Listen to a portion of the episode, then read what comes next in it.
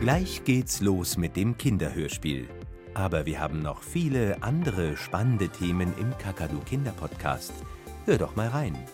Auf www.kakadu.de und überall, wo es Podcasts gibt. Der Kinderpodcast.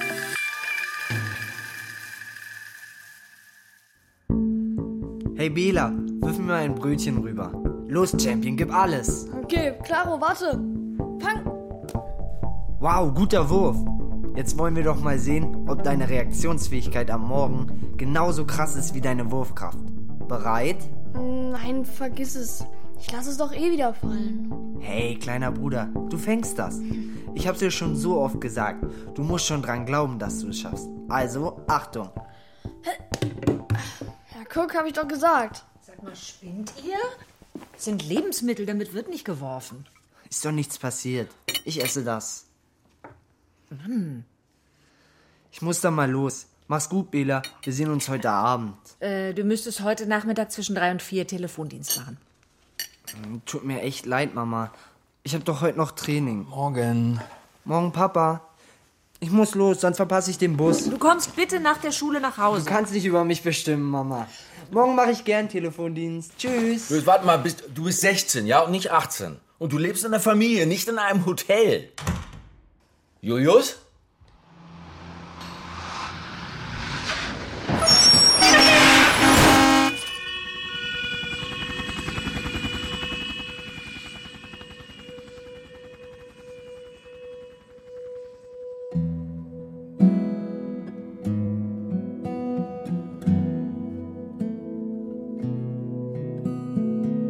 Als mein Bruder ein Wal wurde.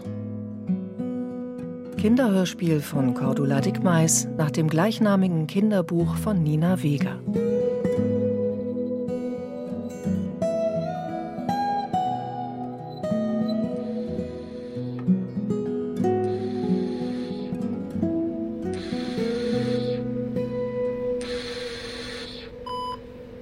Er kam so schnell angerannt. Der LKW-Fahrer hat ihren Jungen einfach übersehen. Schrecklicher Unfall. Schweres Schädel-Hirntrauma. Wir werden ihn jetzt operieren, aber es sieht nicht gut Es aus. tut mir so leid. Wir mussten bei Ihrem Sohn Teile der Schädeldecke entfernen, damit der Hirndruck Wir nicht mussten noch mehr Julius steigt. ins künstliche Koma versetzen. Das ist wie eine tiefe Bewusstlosigkeit. Die Maschine atmet jetzt für ihn. Wenn Ihr Sohn nicht verhungern soll, dann braucht er ab jetzt eine Magensonde. Leider ist er nicht aus dem Koma erwacht. Er ist jetzt im Wachkoma. Auch apallisches Syndrom genannt. Apallisches Syndrom. Wow, ist ja irre. Irgendwie gruselig und trotzdem gemütlich. Huhu. Erde an Bela. Hm? Bela? Was ist los? Nichts. Ich dachte nur gerade an Julius, meinen großen, supersportlichen Bruder mit der Megakondition, der locker 10 Kilometer gelaufen ist, aber dann nicht mal einen Finger bewegen konnte, weil er jetzt im Koma liegt. Zwei Jahre ist der Unfall schon her und er wacht einfach nicht auf. Ich war vorher noch nie in der Sarghalle. Ist eigentlich ganz schön. Ja, also Mama und Papa finden es wichtig, dass man sich hier wohlfühlt, wenn man schon traurig ist, dass jemand gestorben ist. Was? 1290 Euro für so eine Holzkiste? Ja, das ist ja auch ein hochwertiger Kuppelsarg aus Kirschholz mit Schnitzereien an der Deckelplatte. Den fand Julius besonders schön. Wart ihr oft hier, Julius und du? Ja, also im Winter haben wir hier manchmal Verstecken gespielt. Habt ihr viel zusammen gemacht? Ja, schon. Julius ist, also er war der coolste große Bruder. Darf ich mal mitkommen in die Reha-Klinik? Hm, Besser nicht. Nächstes Wochenende kommt Julius wieder zu uns nach Hause. Die Ärzte und Pfleger haben gesagt, sie könnten nichts mehr für ihn tun. Und die haben echt viel probiert. Gibt's auch verschiedene Größen von den Särgen? Hm, Also es gibt Kindersärge, aber die werden extra angefertigt. Genauso wie XXL-Särge. XXL? Na, für besonders dicke Menschen. Hat das dein Papa dir nicht erzählt? Erst neulich hatten wir einen solchen Fettwanz, dass der Deckel nicht zuging. Obwohl mein und dein Papa sich auf den Sarg geschmissen und gedrückt haben. Keine Chance. Und was gibt's sonst noch für Sonderdinger? Also die da hinten, die kann man anmalen. Das machen Angehörige jetzt immer öfter.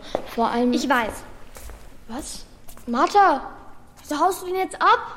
Was ist denn los?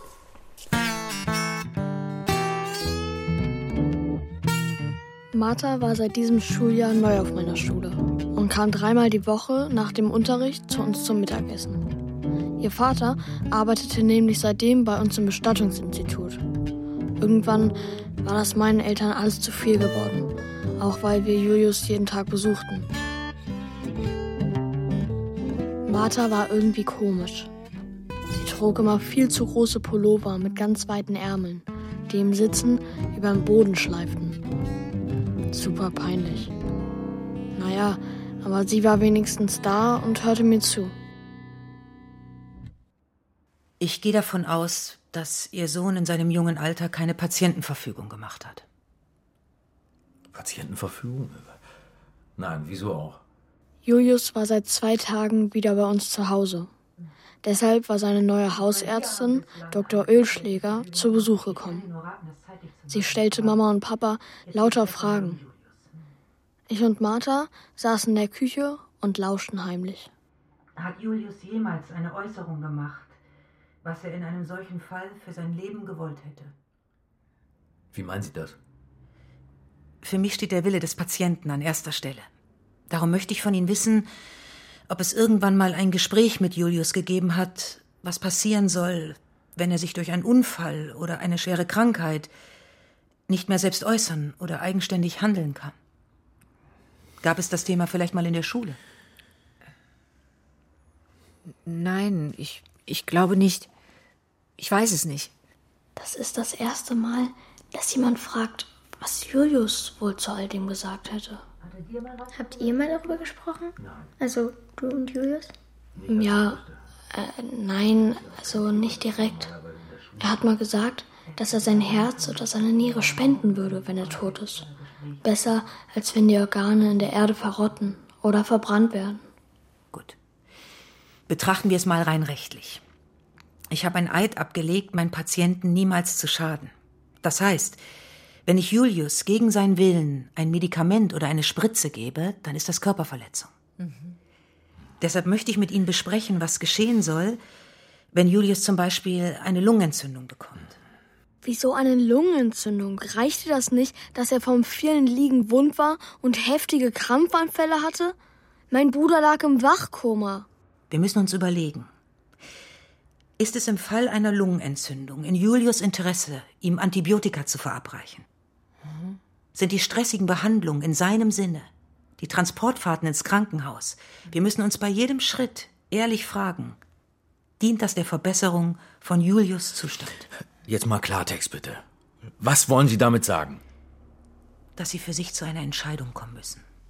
Ob und wie lange jede weitere Behandlung im Interesse Ihres Sohnes ist. Denken Sie in Ruhe darüber nach. Sie können mich jederzeit anrufen. Ich bin immer zu einem Gespräch bereit. Soll das heißen, wir müssen uns überlegen, ob Julius bei einer Lungenentzündung überhaupt behandelt werden soll oder ob er lieber daran sterben soll? Ich wünsche Ihnen alles Gute. Also, also wir sollen sagen, was richtig ist. Ihn am Leben zu erhalten oder ihn sterben zu lassen? Ja, so habe ich das auch verstanden.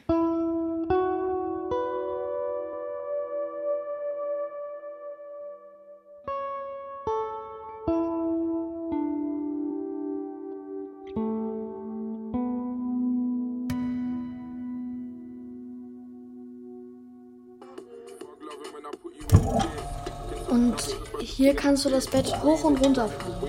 Vorne, hinten, überall. Zeig mal. Darf ich auch mal?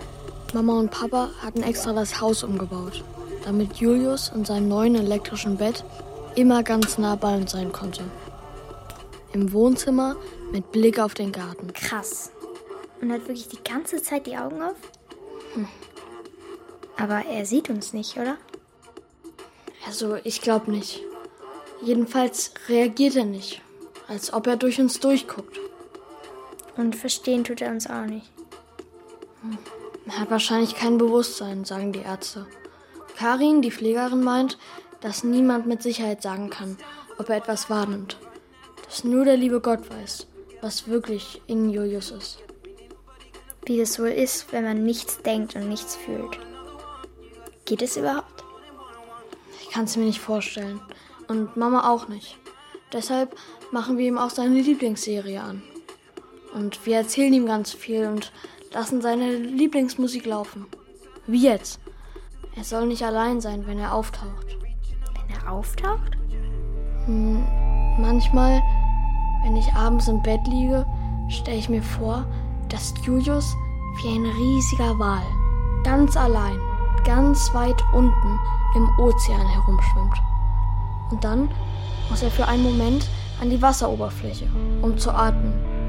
Und in diesem Moment hört er uns und fühlt uns. Du vermisst ihn sehr, oder? So sehr, dass es mir überall wehtut. Oh, Hilfe! W was macht er da? Was hat er? Das ist ein Krampfanfall. Deine Muskeln verkrampfen. Das machen die ganz von allein. Das sieht schlimm aus, ich weiß. Gott gibt's nicht. Und wenn, dann ist er ein Arschloch. Was? Wie kannst du so etwas sagen? Wenn es ihn gibt und wenn er nur ein bisschen Mitgefühl hat. Warum tut er dann so schreckliche Dinge wie Unfälle mit LKW oder andere furchtbare Sachen? Gott kann ja nicht überall gleichzeitig sein. Naja, ist ja auch egal. Du kannst ihn ja sowieso nicht fragen, was ihr jetzt mit Julius machen sollt. Ich glaube, nur weil irgend so ein Arzt, der Julius zum ersten Mal sieht, das vorschlägt. Ja, vielleicht gerade weil er ihn sieht. Was soll denn das jetzt heißen? Was soll das heißen? Ich sehe ihn nicht oder was? Du willst nicht wahrhaben, dass ihm vermutlich nicht mehr zu helfen ist. Es ist kaum Was soll ich denn jetzt machen? Die streiten sich ununterbrochen, seit der Arzt diese fiesen Fragen gestellt hat. Irgendwie muss ich doch herausfinden, was für Julius richtig ist. Was, wenn sich meine Eltern nicht einigen können, wie es weitergeht mit Julius? Was, wenn sie sich sogar scheiden lassen? Was? Die beruhigen sich schon wieder, Wähler. vielleicht über eine Maschine mit uns kommunizieren kann? Das hat doch alles keinen Sinn. Das ist Verrat an deinem Kind. Du willst es in den Tod schicken. Das ist doch Wahnsinn, natürlich nicht. Aber was, wenn Julius schreckliche Qualen leidet, wenn er tief drinnen verzweifelt ist? Das, das, das können wir doch nicht wissen. Nein, nicht mit mir. Nee, merkst du, die beruhigen sich nicht wieder. Ich halte das nicht mehr aus. Ich leide fürchterlich. Ich habe Angst, dass alles noch mehr kaputt geht, als es sowieso schon ist. Wie kann denn der liebe Gott sowas zulassen? Ich sag doch, dein lieber Gott ist ein Arschloch. Aber wenn du wirklich glaubst, dass er dafür verantwortlich ist, dann solltest du ihn vielleicht auch fragen, warum er all diesen Scheiß zulässt. Wie soll ich Gott das denn fragen? Hast du vielleicht seine Handynummer? Nein, aber ich weiß, wo sein Stellvertreter wohnt. Hm?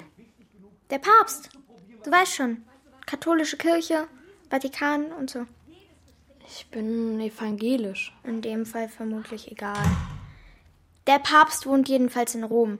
Keine zehn Stunden mit dem Zug oder so entfernt. Meine Tante wollte auch unbedingt mal zu so einer ähm, Au Audizi. Nee, Audienz. Audienz. Also einem Treffen mit dem Papst. Mhm. Der trifft sich bestimmt mit dir, wenn er erfährt, worum es geht. Oh Mann, allein nach Rom fahren. Wer sagt denn, dass du da allein hinfahren musst? Was? Ich habe da auch noch eine Frage an den Kerl. Ich komme mit.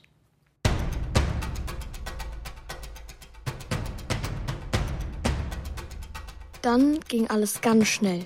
Ich habe ein Sparschwein geplündert, ein paar Anziehsachen eingepackt und alles, was Martha mir noch aufgetragen hat, erledigt. Wie immer ging ich heute Morgen aus dem Haus. Aber statt zur Schule fuhr ich mit dem Bus zum Bahnhof. Gleis 4. Anfahrt ICE 73 nach Zürich Hauptbahnhof über Basel SBIB. Abfahrt 9 Uhr 1. Beeil dich, Wähler, das ist unser Zug. Der fährt gleich ab. Ja, ich komme. Ich komme ja schon. Martha hatte die Reiseroute recherchiert und uns Fahrkarten am Automaten besorgt. Sie stand schon an der Zugtür und winkte hektisch. Und zwar in einem super auffälligen, bunten Ringelpulli.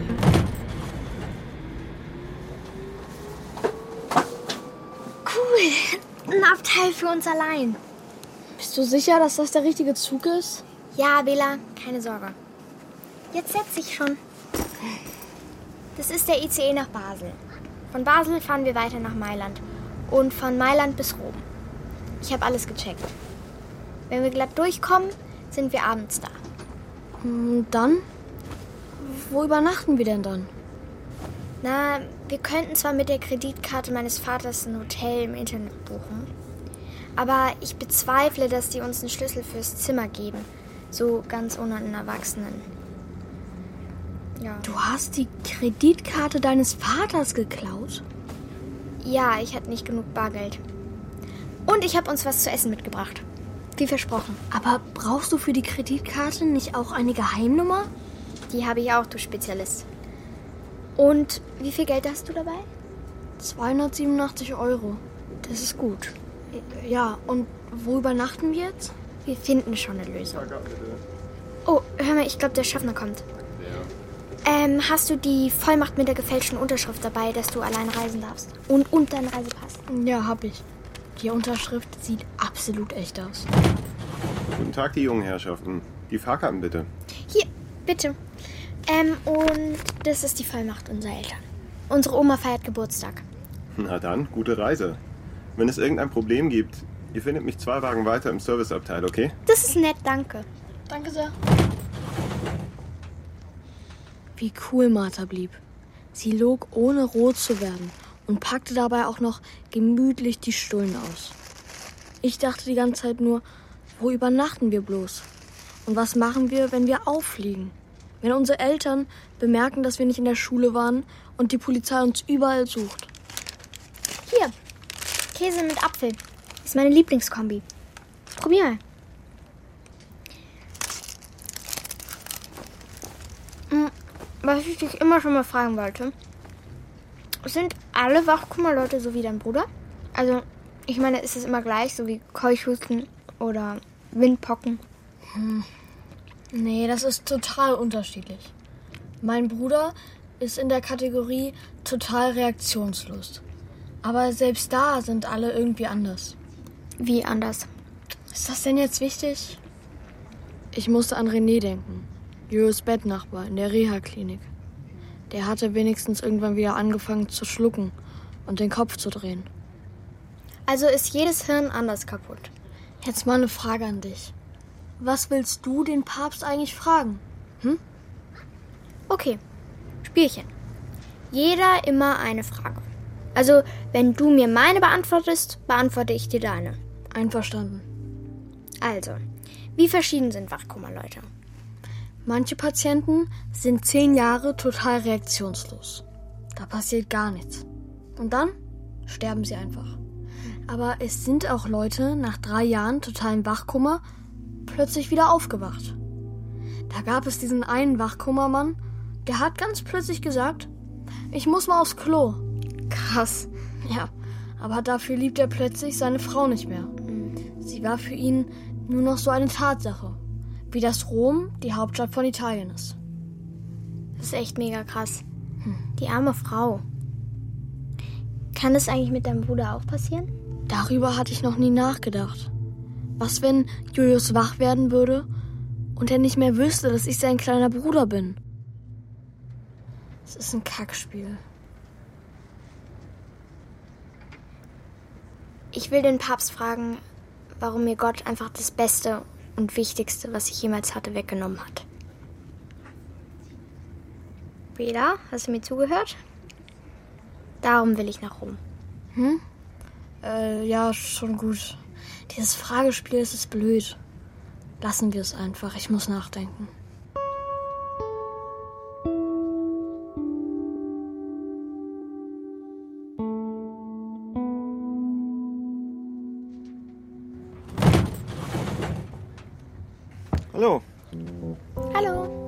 Setzte der Mann sich ausgerechnet in unser Abteuer?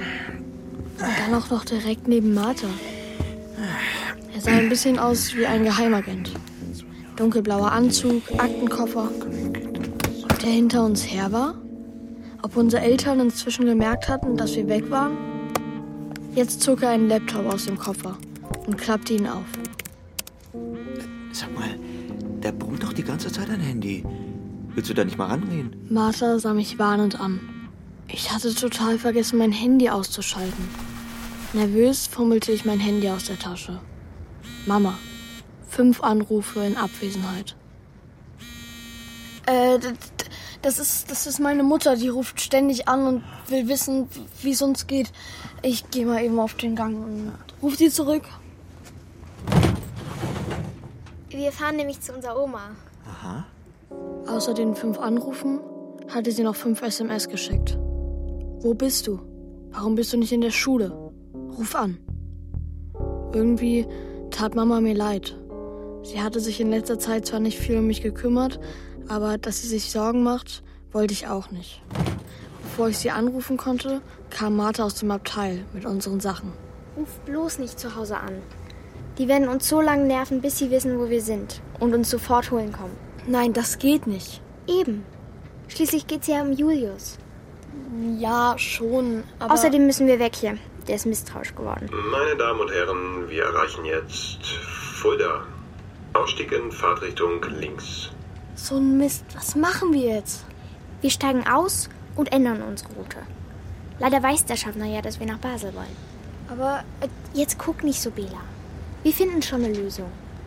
So, nichts wie raus hier.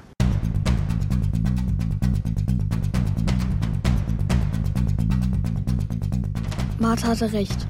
Es wäre nur eine Frage der Zeit, bis die Deutsche Bahn wusste, dass ein Junge und ein Mädchen im bunten Riesenringepulli ohne Erlaubnis ihrer Eltern auf dem Weg nach Basel waren.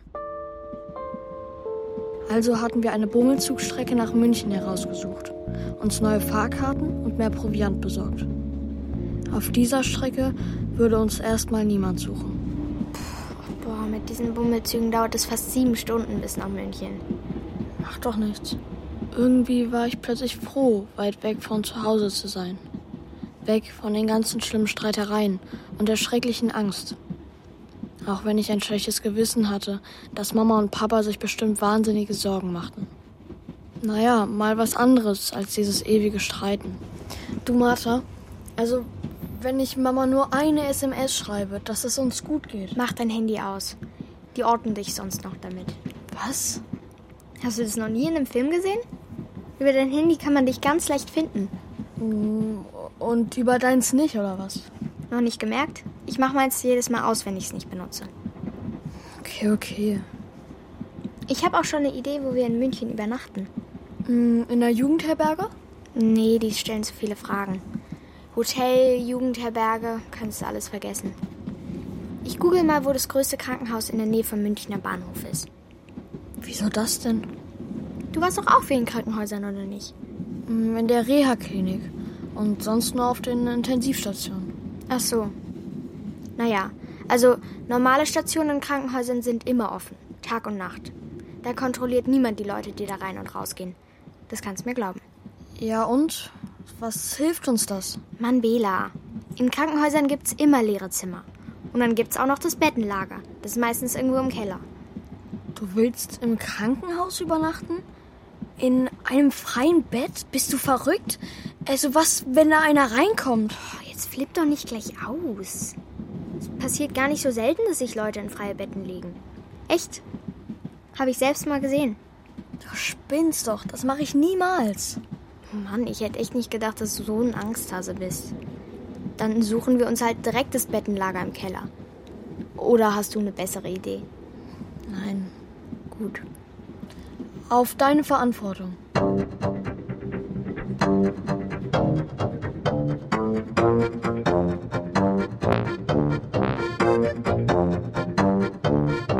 Fünf Bummelzüge später kamen wir endlich in München an.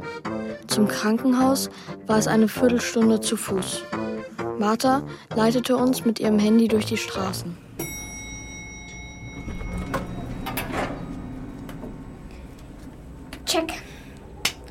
Hat es schon mal geklappt.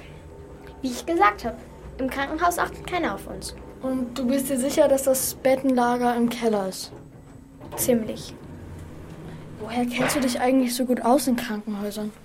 Psst. Okay, die Luft ist rein. Nach links steht Radiologie.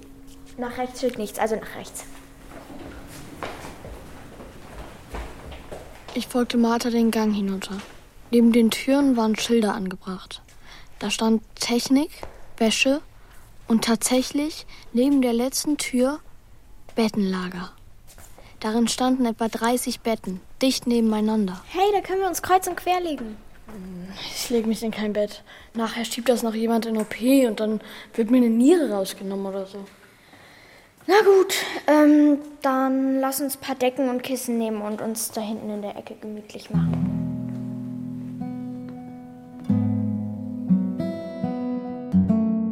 Unsere Ecke war sichtgeschützt und super gemütlich. Und ich todmüde. Mit dem blumigen Waschmittelgeruch von Marthas Ringelpulli schlief ich ein und träumte von Verfolgungsjagden in Zügen.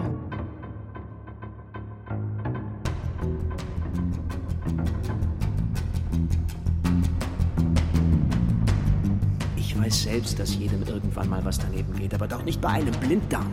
Das ist ein Routineeingriff. Was? Nein, da geht nichts mehr. Ausgeblutet, Sauerstoffmangel, verstehst du? Das Hirn ist Matsch. Und dann war da plötzlich diese Stimme im Zug. Und das muss ich jetzt Ihrem Mann sagen. Nein, Moment. Neben mir auf dem Boden lag Martha, die sich auch langsam regte. Da gibt es keine Wunder, verdammt. Ihr Hirn ist auf dem Niveau einer Möhre, hörst du? Möhre! Hä? Möhre? Warte mal kurz. Hallo? Ist da wer? Du, ich hab da was gehört. Hoffentlich nicht schon wieder so ein Penner. Ich informiere gleich mal den Sicherheitsdienst. Nein, nein, nein, nein, alles gut, ähm, das sind nur wir. Martina, ich rufe dich gleich zurück, ja? Was macht ihr da? Kommt sofort heraus. Es ist halb vier Uhr morgens. Wo sind eure Eltern? Ähm, unsere Eltern haben uns aus dem Zimmer geschickt. Also wir sollten im Gang warten. Und dann sind wir einfach losgezogen und haben uns ein bisschen umgeguckt. Okay, aber ihr müsst jetzt hier raus. Das ist nur für Klinikpersonal. Außerdem suchen euch eure Eltern bestimmt schon. Nee, keine Sorge, die rufen an. Kann das Gehirn von der Frau mit dem Blinddarm jetzt wirklich nicht mehr als eine Möhre? Was? Ja, leider. Vegetative State im Englischen. Und weil das so ähnlich klingt wie Vegetable, auf Deutsch Gemüse, sagen manche Gemüse. Darum habe ich das mit der Möhre gesagt. Das ist nicht nett. Also könnte man auch Gurke sagen. Ja, du kannst auch eine Gurke zum Vergleich nehmen. Ob Gurke oder Möhre, die wachsen zwar weiter, aber du kannst nicht mit ihnen in Kontakt treten, nicht mit ihnen sprechen. So ist das etwa auch beim vegetativen Zustand eines Menschen. Aber so kann ich das natürlich nicht ihrem Mann sagen. Aber ganz sicher weiß man das doch nicht. Manchmal passieren doch, also da passiert noch was und Nein, nicht in diesem Fall. Mein Papa sagt, dass es aber noch die Seele gibt. Ich meine, die muss ja irgendwo sein, auch wenn das Gehirn Matsch ist oder Gurke. Ja, das wäre schön. Vielleicht sollte ich das Ihrem Mann sagen, auch wenn ich noch nie eine Seele gefunden habe. Bei keinem Menschen, den ich auf meinem OP-Tisch liegen hatte. Kinder, ich muss zurück in den OP. Und ihr geht jetzt zurück zu euren Eltern, versprochen? Versprochen. Ähm, wir räumen nur noch schnell auf. Gut. Ich verlasse mich auf euch. Ja, danke. Tschüss. Ich konnte mich nicht bewegen. Mir war plötzlich ganz kalt. Da guckte Martha mich mit ihrem bohrenden Blick an, nahm meine Hand und drückte sie ganz fest. Hey, du hast doch selbst gesagt, jedes Gehirn ist anders kaputt. Das bedeutet doch gar nichts für Julius. Es ist nicht nur das. Er hat gesagt, so kann er das dem Mann dieser Frau natürlich nicht sagen. Was, wenn uns vielleicht auch nie jemand ganz ehrlich gesagt hat, wie es wirklich ist? Dass Julius Gehirn auch eine Möhre ist. Ach, Quatsch. Die hätten Julius doch nicht zwei Jahre in der Reha behandelt, wenn sie gewusst hätten, dass er eine Möhre ist. Sicher? Ganz sicher. Wäre auch viel zu teuer für die Krankenkasse. Stimmt. Gutes Argument. Na komm, für die letzten zwei Stunden legen wir uns noch an ein Bett da ganz hinten. So schnell kommt der Arzt nicht wieder. Ähm, ich stelle uns den Wecker auf halb sechs. Ich war zu erschöpft, um zu widersprechen und froh, dass Martha ganz nah bei mir war.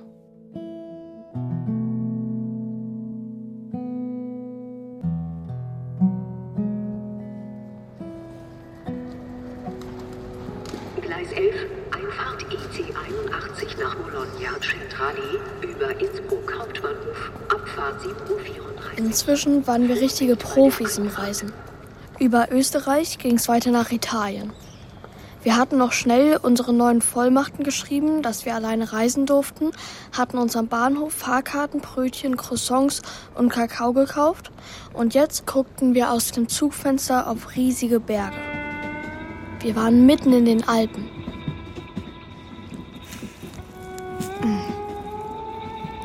Das toll aus. Auf den Bergspitzen liegt sogar Schnee. Ja. Früher sind wir gerne alle zusammen Ski gefahren. Und jetzt? Jetzt nicht mehr. Mist, ähm, ich habe vergessen, wie der Bahnhof hieß, an dem wir umsteigen müssen. Weißt du das noch? Mm, nee, auch vergessen. Scheiße, dann muss ich jetzt das Handy mehr anmachen. Oh je, mein Vater dreht langsam durch. 17 Nachrichten. Wollen wir nicht vielleicht doch mal gucken, was sie schreiben? Und dann? Ich will keine traurigen oder super panischen Nachrichten lesen. Du? Hm, nee. Jetzt merkt ihr erstmal Innsbruck. Das ist unser erster Umstieg. Dann kommt Brennerroh und danach kommt Italien. Ich musste an Mama und Papa denken. Ich wollte nicht, dass sie sich so viele Sorgen machten. Andererseits, so ging es nicht weiter. Es musste was passieren. Wenn es auch nur den Hauch einer Chance gab, dass dieser Typ im Vatikan uns helfen konnte, dann musste ich das zumindest versuchen. Das war ich meinem großen Bruder schuldig. Ist was mit dir, Bela? Wir lesen die Nachrichten nicht. Meine Eltern haben mich nie gefragt, was ich über die Behandlung bei Lungenentzündung denke. Sie haben sich auch nicht gefragt, wie es mir geht. Wenn sie sich die ganze Zeit streiten, dann muss ich ihnen jetzt auch nicht antworten. Sehr vernünftig. Du, ähm, ich habe übrigens darüber nachgedacht, was du gestern gesagt hast. Mit der Wahrheit. Was hast du nachgedacht? Na, dass die Ärzte den Angehörigen lieber nicht die ganze Wahrheit sagen. Weil sie denken, so ein schwammiges Blabla ist weniger schlimm. Hm, Aber manche Leute halten das vielleicht wirklich nicht aus, wenn man ihnen die ganze fiese Wahrheit so volles Rohr ins Gesicht sagt. Aber irgendwann müssen sie es doch sowieso aushalten. Und wenn einem dann erst Hoffnung gemacht wird, dann ist es doch doppelt schlimm, wenn das schreckliche Ende kommt. Das ist fies und eklig und gemein. Plötzlich fing ich an zu verstehen. Du warst oft in Krankenhäusern, oder? Los raus, wir machen eine Pause.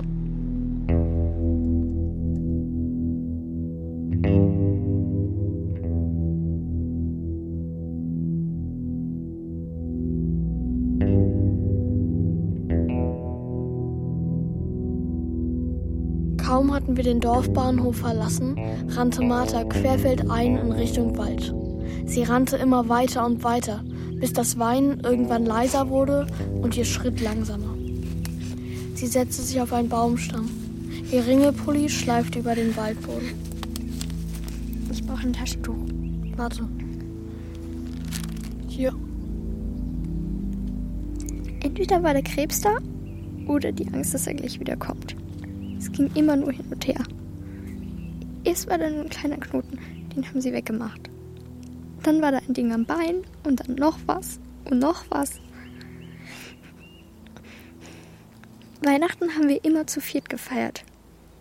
Papa, Mama, die Kotzchimo und ich. Dann kam der Frühling, da ging sie besser. Im Sommer haben wir gehofft, dass es diesmal wirklich vorbei ist. Aber im Herbst kam der nächste Tumor und die nächste Kotzchemo. Alle haben immer rumgedröhnt. Das schafft sie, deine Mutter ist so stark. Selbst Mama hat gesagt, sie hätte einen Pakt mit dem Krebs geschlossen, dass er in ihr wohnen, aber sie nicht töten darf. Aber darauf hat der Krebs geschissen. Am Ende war er überall in ihrem Körper. Wann ist sie denn gestorben? Vor einem Jahr, acht Monaten und 27 Tagen. Deshalb seid ihr irgendwann zu uns gekommen. Keine Ahnung, warum mein Vater plötzlich was mit Beerdigungen machen wollte. Ich fand das eine scheiß Idee. Aber ihm scheint es besser zu gehen, wenn andere Leute genauso traurig sind wie er. Das klingt echt furchtbar. Alle haben mich belogen, auch Mamas Freundin. Niemand hat mir gesagt, wie schlimm es wirklich ist. Es tut mir leid. Was? Alles. Also mit deiner Mutter. Dass ich dich nie gefragt habe, wo sie ist. Es ging irgendwie immer nur um Julius und das Wachkoma. Ach. Aber dabei. Das ist schon gut. Als Martha sich aufrappelte und ihren riesigen Ringelpulli zurechtzupfte, wurde mir klar, das war keine komische Modemacke, sondern du trägst ihre Pullis, stimmt's? Die Pullis deiner Mutter. Ja? Äh, Ich finde Gewitter ganz schön unheimlich. War ja klar. Ähm, los. Ähm, da hinten ist das Haus mit der Scheune. Vielleicht können wir da unterschlüpfen.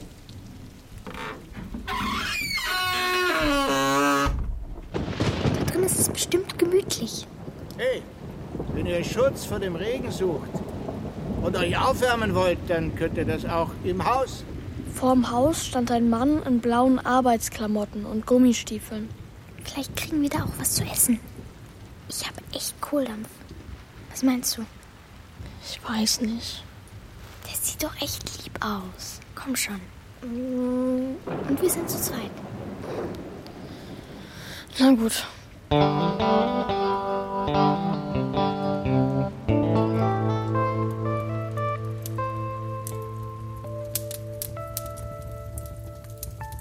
Innen war alles aus Holz und blitzsauber. Ein Ofen bollerte. Es war warm und gemütlich. Vor uns dampfte heiße Nudelsuppe. Trotzdem war mir das Ganze irgendwie nicht geheuer. Ich bin übrigens der Michel. Das ist Bela und ich bin Martha.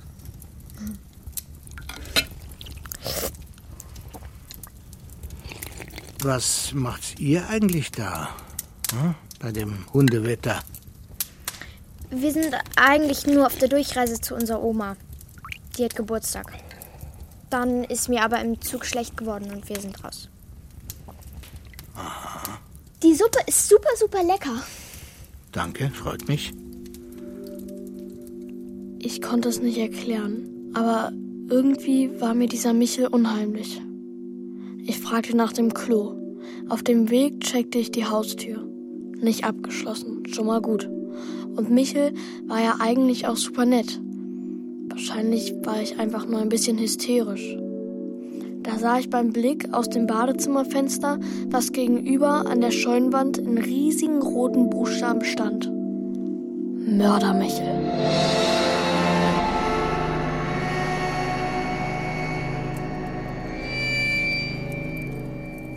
Das hat sie nicht gemacht. Doch, genau das. Die Katinka hat dem Förster das Hirschgeweih von der Terrasse geklaut und bis hierher geschleift. Ähm, Martha, willst du dir nicht auch mal die, die Hände waschen? Hä, was? Warum guckst du so? Naja, also du, du solltest dir doch bestimmt auch mal die Hände waschen, weil nach der langen Reise, da... Ah, du hast die Schmierereien an der Wand gesehen. Ähm, Ich habe sie nicht umgebracht. Das war ein Unfall. Wer hat wen umgebracht? Die Gerti. Es war ein Unfall, hat der Richter auch gesagt. aber wieso schreibt denn dann jemand Mördermichel an die Wand? Mörder? Weil die im Dorf das denken. Weil die Gerti eine von ihnen ist. Ich nicht, ich komme von woanders. Die denken, ich habe die Gerti nur geheiratet, weil ich den Hof haben wollte. Was ist denn mit der Gerti passiert? Ja, das würde ich auch gerne mal wissen. Bei einem normalen Unfall, da kommt man ja nicht vor Gericht. Ja, äh, ich bin rückwärts gefahren mit dem Trecker und dem Pflug. Die Gerti hat dahinter gestanden.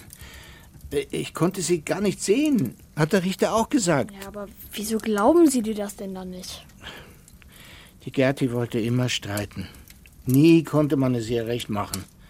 Geschimpft hat sie und Kartoffeln nach mir geworfen. Das wussten alle. Ich habe sie trotzdem geliebt. Wie lange ist das jetzt her? Zehn Jahre. Und kein Tag, an dem ich die Gerti nicht vermisst habe. Und schuldig fühle ich mich auch. Das ist wirklich schlimm. Wenn man schuld ist, dass jemand gestorben ist. Ich musste an den LKW-Fahrer denken, der Julius umgefahren hat. Der hatte auch gesagt, dass er Julius nicht gesehen hätte. Nicht mal gemeldet hatte der sich bei uns. Sollte Michel ruhig heulen. Los, weg hier. Wir können ihn doch jetzt nicht alleine lassen. Siehst du nicht, wie verzweifelt er ist? Aber Woher willst du wissen, dass diese Rückwärtstrecker-Unfallgeschichte überhaupt stimmt? Vielleicht stimmt auch die Scheißschmiererei an der Wand nicht. Er ist ein Mörder. Und du bist ein Idiot. Statt abzuhauen, solltest du mich immer lieber fragen, wie das ist. Wie was ist? Jemandem das Leben zu nehmen. Ich meine, wenn ihr beschließt, Julius keine Medikamente mehr zu geben, dann tut ihr doch genau das. Ah! Ich halte das nicht mehr aus!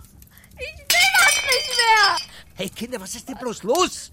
Jetzt beruhigt euch doch.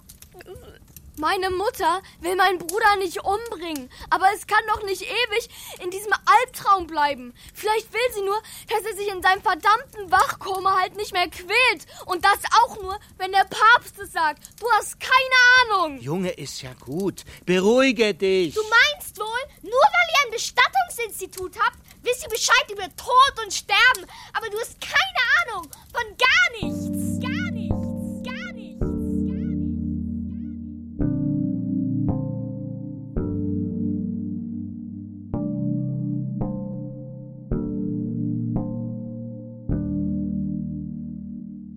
hatte wohl so eine Art Blackout.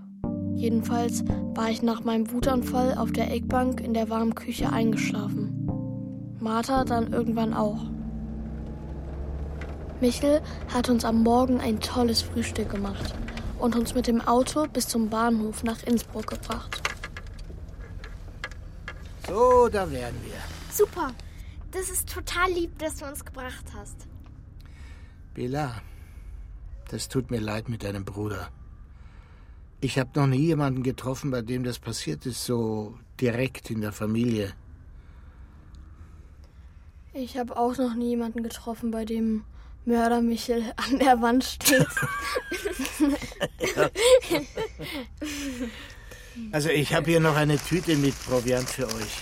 Oh, danke. Ja, gerne, gerne. Gute Reise euch. ja, danke sehr.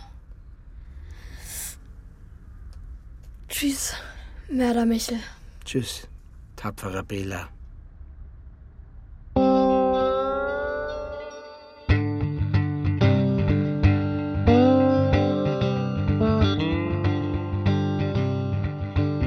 Wir kauften zwei Tickets nach Bologna. Unser nächstes großes Ziel kurz vor Rom.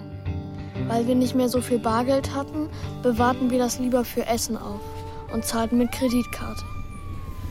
Marthas Vater hatte sie zum Glück noch nicht sperren lassen.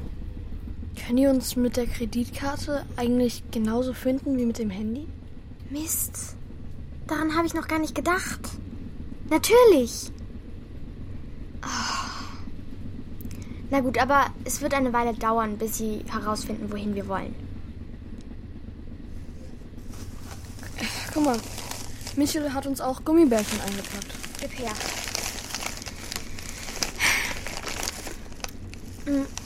Weißt du, was ich mich gestern gefragt habe? Schon wieder? Nein, weiß ich nicht. Vielleicht fühlt man sich tief unten im Wachkummer, mh, eingeschlossen in seinem Körper, also so wahlmäßig, wie du meintest. Mh, Vielleicht fühlt man sich da ganz gut. Ganz gut? Ist es da unten eher warm oder kalt? Und der Wal, also Julius, ist er einsam in deiner Vorstellung? Es ist irgendwie angenehm und still. Wenn ich versucht habe, mich in Julius reinzufühlen, da war es eigentlich nie einsam. Gut. Dann Punkt 2. Dieser Ozean, in dem der Wal schwimmt. Wo ist er? Hä? Also, ist er in seinem Körper oder ist der Ozean woanders? Also außerhalb von Julius. Ich verstehe kein Wort. Mensch, wenn der Ozean außerhalb ist, dann bedeutet es doch, dass dieser Wal, also Julius, ganz losgelöst ist von seinem Körper. Dann muss dieser Wal so etwas wie seine Seele sein. Und diese Seele braucht seinen Körper nicht. Denn sonst wäre sie ja in ihm drin. Der Arzt hat gesagt, er hat noch nie eine Seele gefunden. Ach, und ist dann der Beweis, oder was? Ist doch nicht unser Problem, wenn der Stümper zwischen seinen Organen keine Ordnung kriegt. Ich sag dir, es gibt eine Seele. Als meine Mutter tot war, fehlte was. Da war was raus aus ihr. es war nicht mehr sie, die da lag. Nur noch ihre verkrebste Hülle. Und das Einzige, was da fehlen konnte, war ja wohl ihre Seele. Also, du meinst, der Wal ist Julius Seele? Absolut. Und wenn sich seine Seele im Ozean wohlfühlt und dafür keinen Körper braucht, ist es dann nicht egal, ob sein Körper noch bei euch im Wohnzimmer liegt oder nicht? Aber es geht doch gar nicht um diese beschissene Seele. Ich vermisse meinen großen Bruder als Ganzes. Wie er lacht, wie er mit mir tobt, wie er mich ärgert. M mir Mut macht, einfach alles. Es kann nicht egal sein, ob man lebt oder tot ist. Und es hilft mir auch nicht bei meinen Eltern. Ich habe ja auch nicht gesagt, dass für euch egal ist. Ich habe gefragt, ob es nicht für deinen Bruder egal ist, wo seine Seele herumschwimmt. Ob bei euch im Wohnzimmer oder in einem Sarg. Aber das mit dem Wal ist doch nur in meiner Vorstellung. Vielleicht ist alles ganz anders. Und es ist alles ganz furchtbar für Julius. Hm. Darauf wusste selbst Martha nichts zu sagen.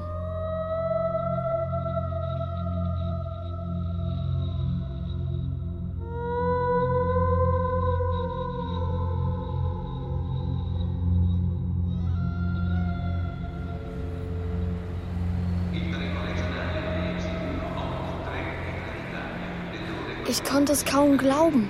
Wir waren in Italien. Wenn alles gut ging, waren wir in zwei Stunden beim Papst.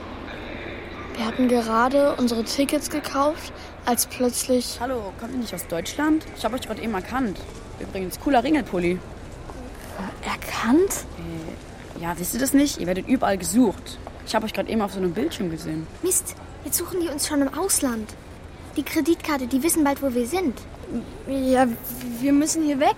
Hä? Wartet mal! Warum seid ihr überhaupt abgehauen? Ich meine, vielleicht kann ich euch helfen. Meine Nonna, also meine Oma, die wartet vor dem Bahnhof mit einem Auto auf mich. Und warum kommt ihr nicht einfach mit? Ich bin übrigens Francesco. Ähm, wir haben keine Wahlbäder. Also stiegen wir in den kleinen Fiat von Francescos Oma. Piacere, Bella. Piacere, Marta. Und erzählten die ganze Geschichte. Francesco übersetzte. Er war vor zwei. Jahren aus Frankfurt zusammen mit seiner italienischen Mutter zu seiner Oma, also Nonna Sofia, gezogen. Sono convinta che il destino ci abbia uniti. Questo non è una coincidenza. Die beiden waren überzeugt, dass das Schicksal uns zusammengeführt hat. Denn seine Nonna war der größte Papstfan auf Erden. È un bravo uomo il Papa. Un pellegrinaggio dal Papa. È un'ottima idea.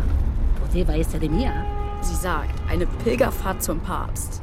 Die Idee hätte von ihr sein können. Nonna Sophia war ganz außer sich vor Begeisterung und Mitgefühl und beschloss, uns sofort mit ihrem kleinen Fiat nach Rom zu fahren. Sie fuhr so schnell es ging und redete ununterbrochen auf Italienisch auf uns ein. Also meine Nonna ist es sicher, dass der Papst euch anhört und eine Antwort für euch hat. Aber ehrlich gesagt, ich bin mir da unsicher, weil ich meine, der Papst ist doch auch nur ein Mensch und ihr habt eine verdammt schwierige Frage. Na, du machst uns ja Mut. Übrigens, also nicht, dass du denkst, dass ich den Pulli hässlich finde oder so. Ich finde den wirklich super cool und auch echt schön, aber der ist auch echt mega auffällig. Den zieh ich nicht aus. Niemals. Ja, okay, okay. Aber wäre es nicht okay, wenn ich dir einfach meine gelbe Regenjacke gebe und dir, Bela, einfach mein Basecap? Ja, das ist echt nett von dir, Francesco.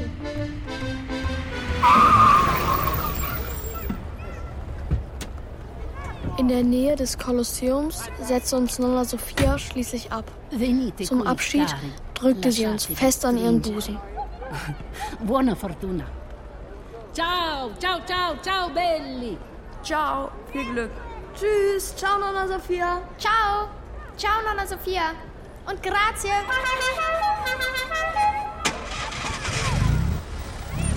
Hey Martha, Wahnsinn. Wir sind tatsächlich in Rom. Ich hätte nicht gedacht, dass wir das schaffen. Ja, Wahnsinn. Aber noch sind wir nicht beim Papst. Ich folgte Martha mit zehn Metern Abstand. Schließlich suchten sie nach zwei Kindern. Martha musste unterwegs ein paar Mal auf ihrem Handy nach dem Weg gucken. Das war wohl unser Fehler. Irgendwann fiel mir die Frau in gelben Tonschuhen auf. Sie folgte uns im immer gleichen Abstand. Wenn wir beschleunigten, wurde auch sie schneller. kein Zweifel. Sie war auf uns angesetzt. Also gab ich Martha ein Zeichen und wir rannten los.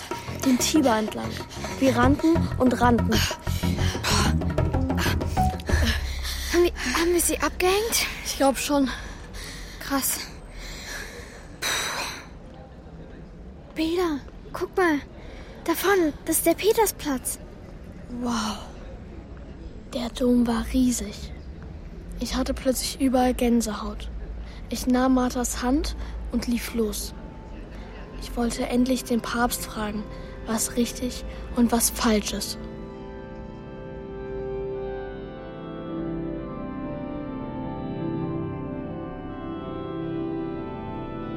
Alles in diesem Dom war prachtvoll, golden gemustert, gigantisch.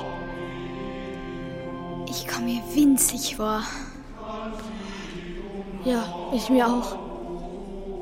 Und was machen wir jetzt? Wir müssen wen fragen, wie man an den Papst rankommt. Doch bevor wir eine Chance dazu hatten, stand plötzlich die Frau mit den gelben Tonschuhen vor uns. Dann ging alles ganz schnell. Sie nahm uns mit. Ein Mann in Polizeiuniform kam dazu. Wir flehten und bettelten und erklärten ihnen alles. Aber keine Chance. Wir fahren jetzt zum Flughafen und dann geht's mit dem nächsten Flieger zurück zu euren Eltern. Nicht weinen, Martha, bitte.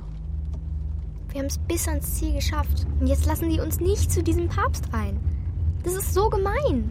So hundsgemein. Müde und traurig dachte ich an den Arzt mit der Möhre, an Mörder Michel, Francesco und Oma Sophia.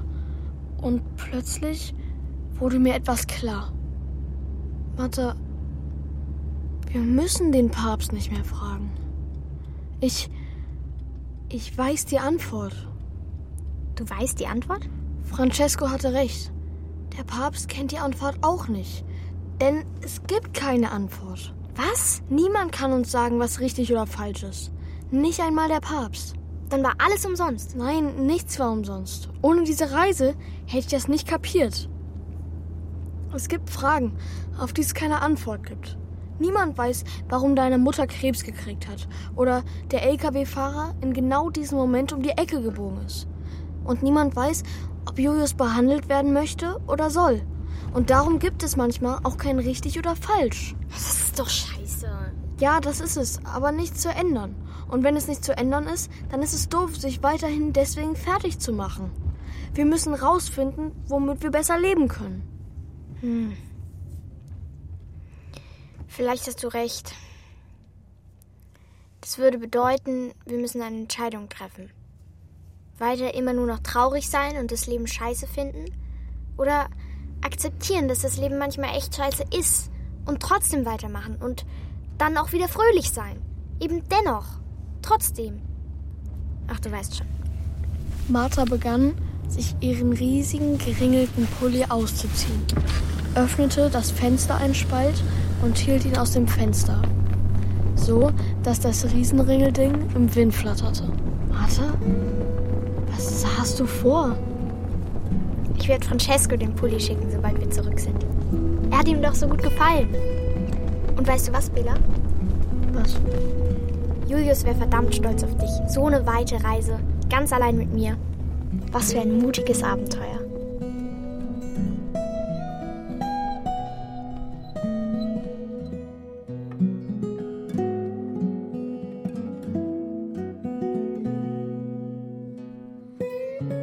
Als mein Bruder ein Wal wurde. Kinderhörspiel von Cordula Dickmeis nach dem gleichnamigen Kinderbuch von Nina Weger. Es spielten Bela, Jeremias Matschke, Martha, Tilda Jenkins sowie Sabine Falkenberg, Julika Jenkins, Arndt Klavitter, Felix von Manteuffel, Claudia Mischke, Lasse Pantel, Max von Pufendorf, Pepe Trebs und Jan Uplegger. Musik Michael Rodach. Ton und Technik Martin Eichberg und Philipp Adelmann. Regieassistenz Felix Lehmann. Regie Cordula Dickmeis. Dramaturgie Thomas Fuchs. Produktion Deutschlandfunk Kultur 2022. Das war das Kinderhörspiel. Aber wir haben noch den Kakadu Kinder Podcast. Hör doch mal rein auf www.kakadu.de und überall, wo es Podcasts gibt. Der Kinderpodcast.